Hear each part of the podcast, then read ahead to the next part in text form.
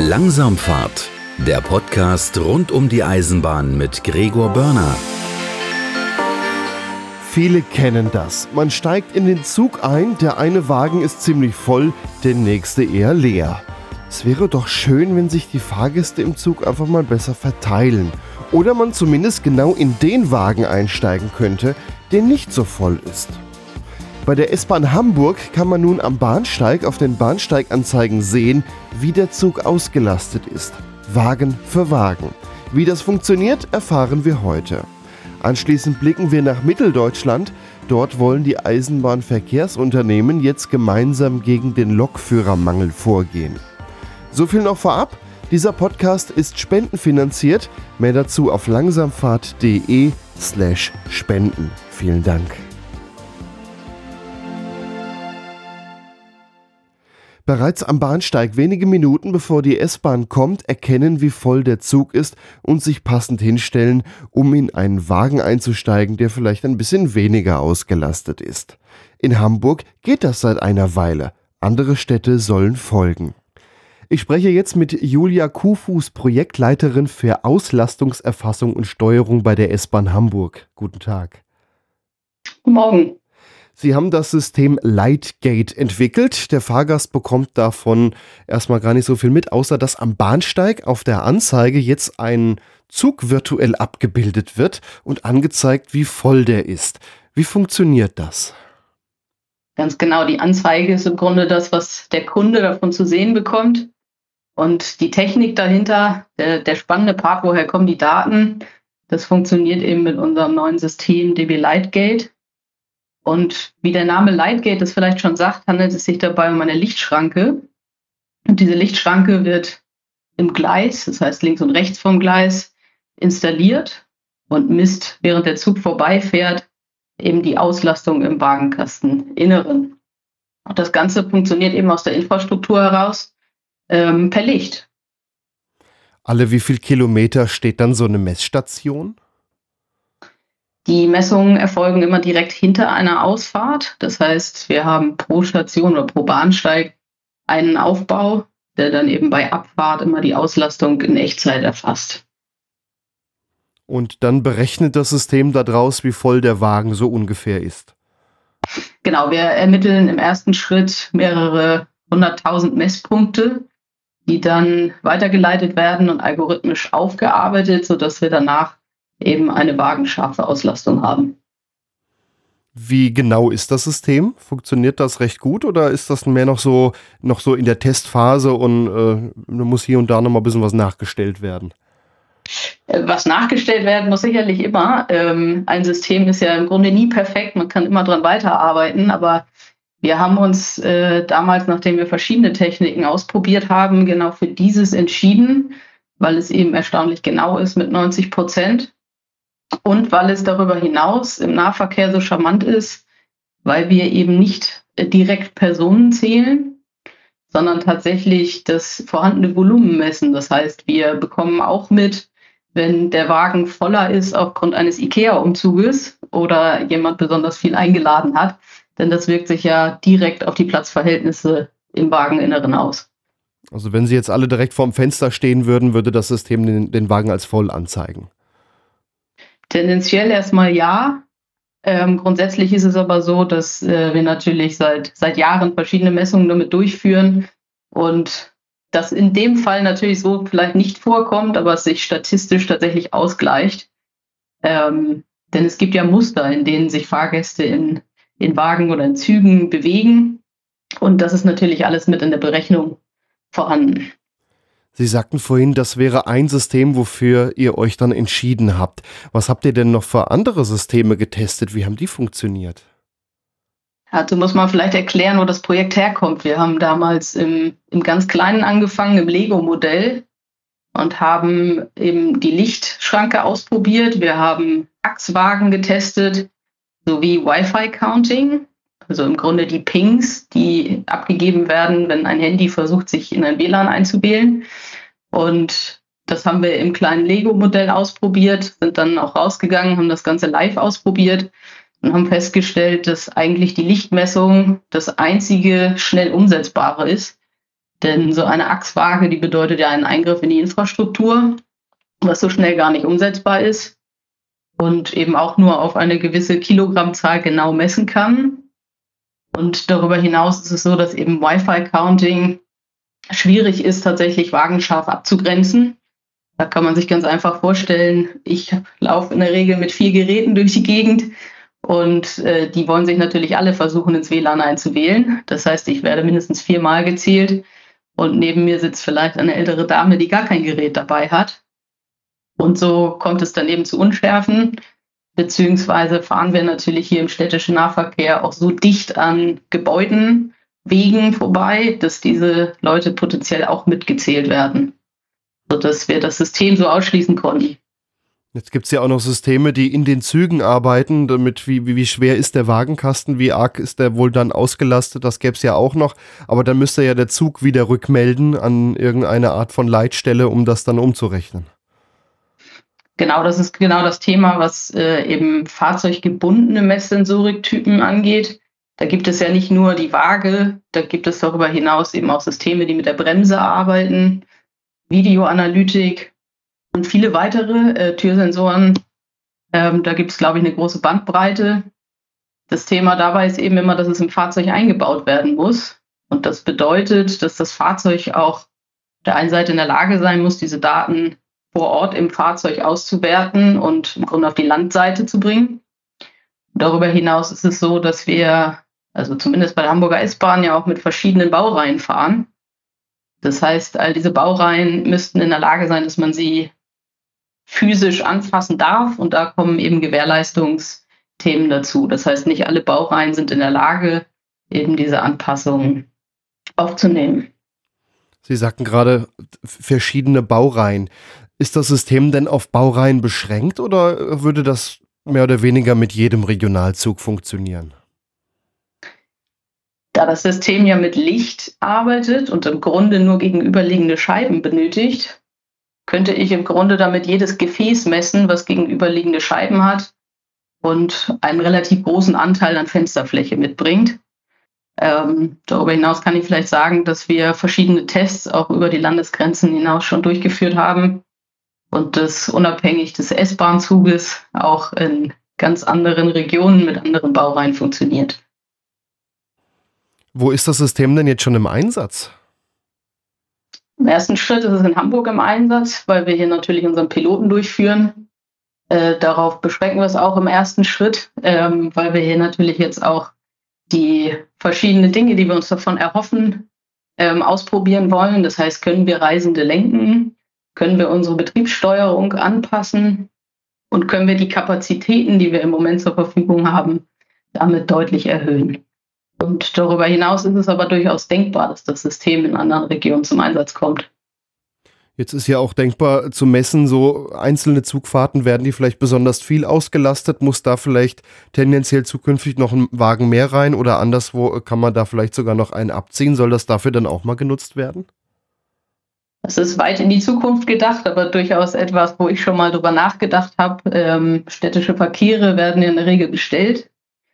Und äh, wenn wir dahin kommen, dass wir viele Daten zur Verfügung haben, das heißt per Big Data in der Lage sind, besser nachzuvollziehen, wann und wie bewegen sich Fahrgäste in unserem System, kann man sicherlich äh, in der Zukunft dahin kommen, dass man eben auch Verkehre bedarfsgerecht schon bestellen kann und sie dann eben auch so fährt, dass wir eben die, die richtige Behängung zur richtigen Tagesanzahl haben.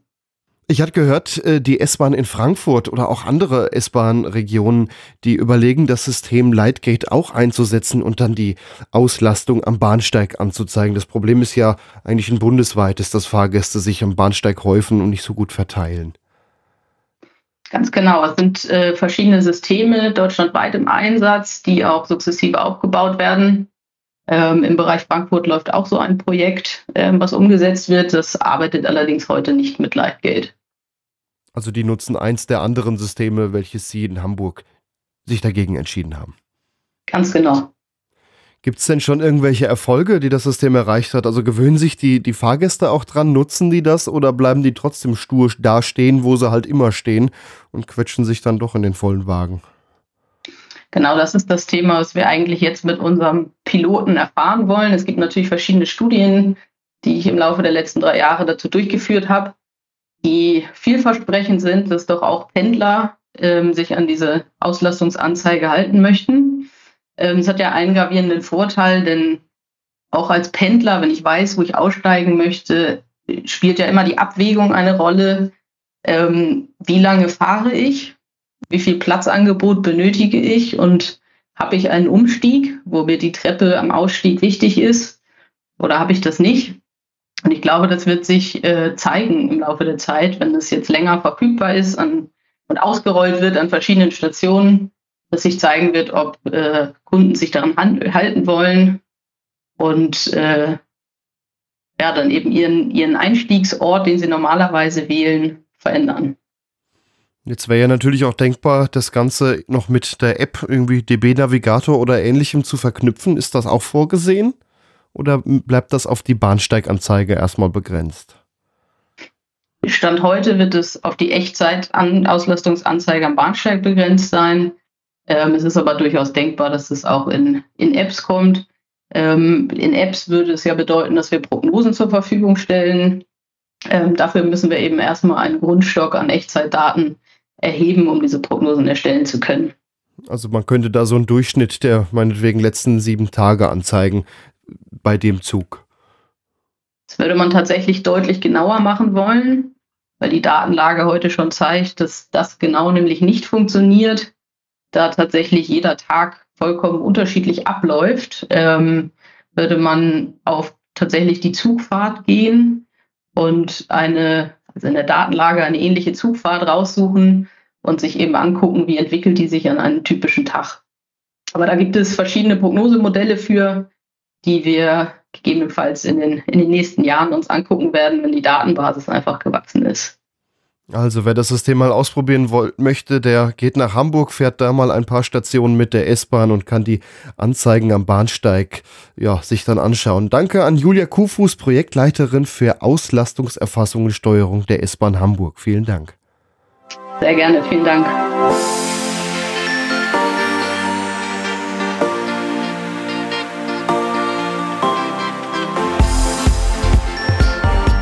Bei den Lokführern merkt man den Fachkräftemangel immer wieder. Bis ein angehender Lokführer seinen ersten Zug fahren kann, dauert lange. Die Ausbildung ist langwierig, teuer und auch nicht gerade einfach. Umso ärgerlicher ist es für ein Eisenbahnverkehrsunternehmen, wenn ein anderes Unternehmen fertig ausgebildete Lokführer abwirbt. Dagegen hat man in Mitteldeutschland nun eine Vereinbarung geschlossen. Ich spreche mit Christian Schlemper, der Pressesprecher des Verkehrsverbundes Oberelbe. Guten Tag, Herr Schlemper. Schönen guten Tag. Im Verkehrsverbund Oberelbe haben sich die Verkehrsunternehmen darauf geeinigt, enger zusammenzuarbeiten für mehr Ausbildung im Bahnverkehr. Wie soll diese Zusammenarbeit aussehen? Die Vereinbarung, die hier die Bahngesellschaften getroffen haben, geht über den Verkehrsverbund Oberelbe hinaus. Sie betrifft alle Bahngesellschaften in Sachsen, Sachsen-Anhalt und Thüringen. Und diese neuen Bahngesellschaften, die hier in Mitteldeutschland tätig sind, haben vereinbart, dass sie sich gegenseitig fertig ausgebildete Lokführer in Anführungszeichen abwerben, sie sich dafür eine Ausgleichssumme zahlen. Das heißt, ähm, wenn ein Lokführer wechseln will, tut man sich quasi dafür dann, dann äh, ja, die Ausbildungskosten mehr oder weniger erstatten. Geht diese Zusammenarbeit auch noch in den Bereich der Ausbildung, dass man da vielleicht zusammen versucht, die Lokführer irgendwie auszubilden? Denn äh, jeder muss ja dann irgendwie auch wieder sein eigenes Süppchen kochen.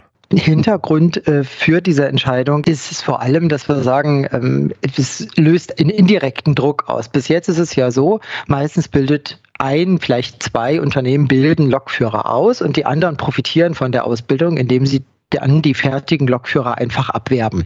Was natürlich dazu führt, dass die großen Unternehmen irgendwann sagen, ich bilde hier gar nicht mehr viel aus und schon gar nicht mehr über den eigenen Bedarf hinaus, weil ich verliere die ja gleich wieder. Über diese Vereinbarung jetzt ist es ja so, dass die Unternehmen, die dann selber nicht ausbilden und stattdessen die fertigen Lokführer abgreifen, platt gesprochen, ähm, jetzt ja Geld dafür bezahlen müssen. Das heißt, indirekt wird jetzt hier ein Hebel angesetzt, dass die selber sagen, es lohnt sich ja gar nicht mehr, jetzt aus, äh, ausgebildete Lokführer einfach nur abzuwerben, sondern ich bilde jetzt auch selber aus, äh, weil am Ende ist es ein Nullsummenspiel. Also wir hoffen hier, dass hier einfach auch die äh, Kräfte so wirken, dass die Unternehmen indirekt so gefördert werden, dass sie sagen, ich bilde jetzt wieder aus. Gerade, dass die Großen ausbilden und nachher äh, kleinere Lokführer auch äh, dann anstellen. Es gibt ja gerade auch im Bereich Sachsen Verkehrsunternehmen, die wirklich sehr, sehr kleine Netze haben. Für die ist das natürlich kostenmäßig wieder eine ganz andere Sache wie für jemand, der fast im halben Bundesland fährt. Auf jeden Fall. Ähm, vor dem Hintergrund ist es auch wirklich so, es ist eine eine Kann-Regelung. Ne? Ich kann jetzt sagen, es lohnt sich für mich, ich bilde aus. Ich kann aber natürlich auch weiterhin versuchen, einfach nur woanders zuzugreifen und äh, hoffe, dass dafür dann die großen Unternehmen mehr ausbilden. Aber wir werden also sehen, wie sich das Thema Ausbildung hier auch bei den Bahngesellschaften entwickelt und wie sich auch das Verhältnis der Bahngesellschaften untereinander entwickelt. Dankeschön. Wie haben denn die Eisenbahnverkehrsunternehmen reagiert auf diese Idee? Jetzt kommt mal zusammen an einen Tisch, wir wollen da mal was ausarbeiten? Die Idee selber kommt ja aus Niedersachsen von der Landesnahverkehrsgesellschaft, die das Modell ja schon hat. Und wir haben das übernommen und die Bahngesellschaften waren da sehr offen. Also äh, gerade auch die großen Unternehmen oder die etwas größeren haben gesagt, das ist eine gute Idee, da sind wir dabei und wir stellen jetzt auch fest, dass es auch Interesse gibt äh, aus, von anderen Bahngesellschaften, die zum Beispiel auch im Güterverkehr tätig sind, ähm, die sagen, wir haben das gleiche Problem, können wir da nicht mitmachen, aber zurzeit beschränken wir uns jetzt erstmal auf den Personennahverkehr. Jetzt muss man sich erst mal überhaupt vorstellen, was das für Kosten sind. Haben Sie ungefähre äh, Preisrahmen, in, äh, wo sich eine Lokführerausbildung drin bewegt? Das sind ja schon Summen, da kriegt man zum Teil auch ein Auto für. In, der Tat. Also die äh, Standardpauschalsumme, die man erstatten muss als Bahngesellschaft, wenn man jetzt einen fertig ausgebildeten Lokführer abwirbt, sind 80.000 Euro für die ganz klassische dreijährige Ausbildung. Hintergrund für doch diese relativ hohe Summe ist ja schlichtweg, dass im Gegensatz zu einem Bäckergesellen, der ja ab einem gewissen Zeitpunkt auch selber Brötchen rollen kann, beim Lokführer ja immer noch jemand daneben sitzen muss. Er darf ja erst dann alleine fahren, wenn er fertig ausgebildet ist, was halt eben hier die Kosten auch in die Höhe treibt. Und so sind es halt eben am Ende diese 80.000 Euro, wo wir sagen, das ist erstmal die Grund die Summe, die eine Bahngesellschaft jemand einer anderen Bahngesellschaft erstatten muss, wenn man einen direkt frischen Lokführer abwirbt. Jetzt unterscheiden wir ja einmal zu der, diese dreijährige EIB-Ausbildung nennt die sich auch. Das heißt, ein Schüler, der nach der Schule eine klassische Ausbildung drei Jahre zum Lokführer macht und dann gibt es noch die, wird oft auch als Quereinstieg benannt. Das ist eigentlich mehr oder weniger eine Umschulung. Jemand, der schon mal einen anderen Beruf gelernt hat, der dann zum Lokführer umgeschult wird. Wie bewegen sich denn da die Kosten? Denn da ist der Lokführer der, oder der angehende Lokführer ja eigentlich schon bei fast vollständigem Gehalt auch angestellt. Ja, genau. Das ist, da sinken zwar zum einen die Kosten, weil ja die Dauer nicht so lange ist. Auf der anderen Seite ähm, ist der Aufwand äh, trotzdem hoch, weil am Ende ich ja auch ein höheres Gehalt zahlen muss. Hier reden wir von 60.000 Euro. Das ist dann die Stufe unter den 80.000 Euro, die dann als nächstes als Ausgleichssumme zu zahlen ist. Für einen, der vorher was anderes gearbeitet hat, sich zum Quereinstieg zum Lokführer entschieden hat und dann wechseln möchte. Ganz genau, da reden wir von 60.000 Euro. Die Regelung selber ähm, umfasst auch wirklich die äh, Auszubildenden und äh, die Lokführer, die angehenden Lokführer, die wirklich von den Unternehmen selber auch ausgebildet werden, wo es also nicht solche Sonderregelungen gibt wie äh, Bildungsgutscheine und was es da alles für Förderinstrumente von Seiten des Staates gibt. Also es ist hier nicht, dass das Unternehmen am Ende erstens die Ausbildung staatlich gefördert bekommt und dann auch am Ende noch ähm, eine Subvention von einem anderen Unternehmen abgreift, sondern hier greifen ganz klare Regeln. Es geht wirklich um die Kosten, die die Bahngesellschaften selber haben. Jetzt äh, gab es gerade in der Vergangenheit doch immer wieder so Klauseln im Vertrag von einem, der Lokführer werden möchte, dass er eine gewisse Zeit sich verpflichtet, für das Verkehrsunternehmen zu arbeiten. Ansonsten werden auch Strafzahlungen fällig. Wie sieht's denn damit aus? Gibt's das trotzdem weiterhin? Das regeln ja die Bahngesellschaften in ihren Arbeitsverträgen. Grundsätzlich ist es aber so, diese Vereinbarung, die wir jetzt getroffen haben, umfasst einen Zeitrahmen von bis zu fünf Jahren. Also das heißt, diese 80.000 Euro sind nur fällig, wenn ich gleich nach Ende meiner Ausbildung abgeworben werde, mir einen anderen Arbeitgeber suche. Ähm, wenn ich jetzt erstmal ein, zwei, drei Jahre bei dem einen Unternehmen bin und wechsle dann, dann sinken diese Summen, die dann der, das andere Bahnunternehmen zu zahlen hat. Das bedeutet, das ist gestaffelt, je nachdem, wie lange man äh, bei dem Verkehrsunternehmen war. Ganz genau, das ist gestaffelt. Und irgendwann ist dann auch eine Null. Genau, nach fünf Jahren sind wir bei Null angekommen. Also da kann dann jeder Lokführer problemlos ohne irgendwelche Summen, die im Hintergrund zwischen den Arbeitgebern hin und her geschoben werden, wechseln. Wie groß ist eigentlich der Lokführermangel, dass das überhaupt so ein großes Problem darstellt? Wir reden hier in Sachsen, Sachsen-Anhalt und Thüringen von rund 200 fehlenden Lokführern jedes Jahr. Also das heißt, also die Summe wird auch immer, die, die Menge wird einfach auch immer größer, ähm, weil wir einfach sehen, da kommt aufgrund des demografischen Wandels einfach nicht so viel nach, ähm, dass man problemlos ältere Lokführer, die jetzt einfach in Rente gehen, ersetzen kann.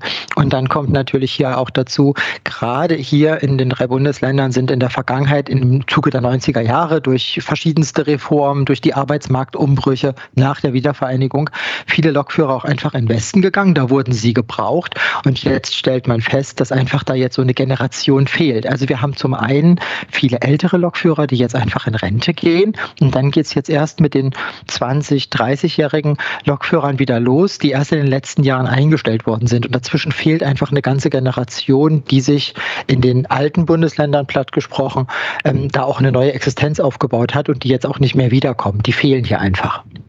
Also müsste man jetzt eigentlich auch Lokführer äh, oder Leute zum Lokführer umschulen, die jetzt gar nicht unbedingt jung sind, sondern vielleicht mehr so im mittleren Alter, um diese Lücke erstmal auch wieder so ein bisschen zu füllen, weil es gibt ja auch immer nur begrenzt junge Leute, die man ähm, dazu kriegen könnte, vielleicht Lokführer zu werden. Genau, die Bahngesellschaften werben deswegen auch verstärkt um Quereinsteiger. Wir haben jetzt hier im VVO gerade eine, eine gebrandete Lokomotive von der Deutschen Bahn auf der S-Bahn im Einsatz, die dafür wirbt, auch als Quereinsteiger Lokführer zu werden. Hier sind also die Unternehmen auch sehr kreativ, sehr gefragt und gucken natürlich auch, ob sie bei den Quereinsteigern äh, da Leute finden, die Lokführer werden möchten. Was für Voraussetzungen sind denn da, um Lokführer zu werden? Ich weiß, dass hier sehr viele zuhören, die sich schon mal irgendwie für die Eisenbahn interessieren, äh, aber vielleicht denken, ach, da bin ich vielleicht jetzt aber dann auch zu alt für oder hm, wer weiß, ob ich das so könnte. Kann eigentlich jeder Lokführer werden, auch wenn er beispielsweise mit 50 Jahren sich einen neuen Job suchen müsste und sich so denkt, ja, aber das ist ja jetzt auch nicht mehr so für ewig platt gesprochen haben Sie da ganz recht. Ähm, es kann jeder Lokführer werden. Erstmal äh, wird das überhaupt nicht begrenzt.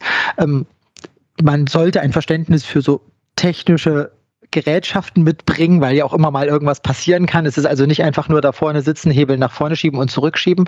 Man sollte Verständnis dafür haben und, und sich auch in diese Rolle einfinden können, dass man im Zweifelsfall Verantwortung für Hunderte von Menschen hat, die man da hinter sich sitzen hat.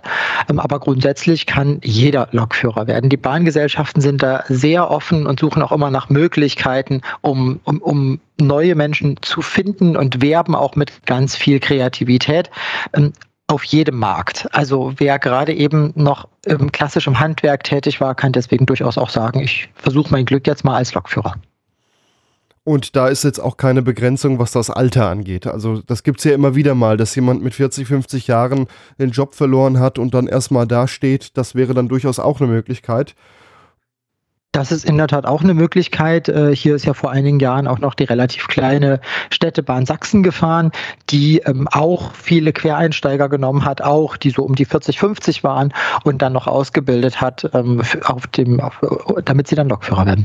Und das kann man, denke ich, auch nie oft genug dazu sagen, dass man während dieser Zeit der Ausbildung schon angestellt ist und nicht von einem Ausbildungslohn leben muss, sondern von einem ganz normalen Gehalt, von dem man normal auch im Zweifel seine Finanzierungen bezahlen kann, Hauskredit, was auch immer, auf jeden Fall normal von leben kann. Ja, auch das ist so. Da kann man durchaus von leben. Ähm, auch die, selbst die klassische Ausbildungsvergütung für Lokführer ist ja relativ hoch. Äh, da hat man sich ja in den letzten Jahren auch branchenweit auf ein sehr hohes Niveau eingepegelt. Ähm, da haben ja auch die Gewerkschaften viel Druck gemacht, dass es da keine Lohndrückerei zwischen den Bahngesellschaften mehr gibt, sondern im Prinzip also hier in den drei Bundesländern fahren die Angestellten der Bahngesellschaften alle mit Tarifverträgen. Was meinen Sie, wie schlimm wird der Lokführermangel in den nächsten Jahren werden? Sie sagten, jedes Jahr werden 200 Leute nur in Ihrem Bereich äh, in Mitteldeutschland mehr gebraucht, äh, da einfach welche in Rente gehen oder aus anderen Gründen aufhören. Jetzt wollen wir ja auch noch irgendwie ein bisschen mehr Verkehr auf die Schiene bringen, was ja irgendwie auch nochmal den Mangel nur größer macht. Das ist in der Tat ein Problem. Es greifen also hier diese zwei Sachen. Zum einen der demografische Wandel, zum anderen die äh, politische, der politische Wunsch. Wir wollen in irgendeiner Art und Weise eine Verkehrswende voranbringen. Ähm, und ähm, zurzeit ist es so, deutschlandweit fehlen jetzt schon 1500 Lokführer und die Situation wird in den nächsten Jahren auch so bleiben. Also da sind viele Möglichkeiten einzusteigen und aufzusteigen. Also, wer Interesse hat, Lokführer zu werden, das ist ein Job, bei dem man nicht mehr arbeitslos wird. Und wenn es nicht bei dem einen Unternehmen ist, dann vielleicht nachher irgendwann bei dem anderen. In Mitteldeutschland werden jetzt Ablösesummen gezahlt, wenn ein Lokführer hin und her wechselt. Das war Christian Schlemper, Pressesprecher des Verkehrsverbundes Oberelbe. Vielen Dank. Bitte schön gerne. Habt ihr Themenvorschläge, Kritik oder Anregungen? Auf langsamfahrt.de gibt es ein Kontaktformular oder ihr schreibt mir über Facebook, Twitter oder Instagram. Dort findet ihr diesen Podcast unter @langsamfahrt. Damit verabschiede ich mich bis zum nächsten Mal. Euer Gregor Börner. Das war Langsamfahrt, der Podcast rund um die Eisenbahn. Weitere Informationen gibt's im Netz unter langsamfahrt.de.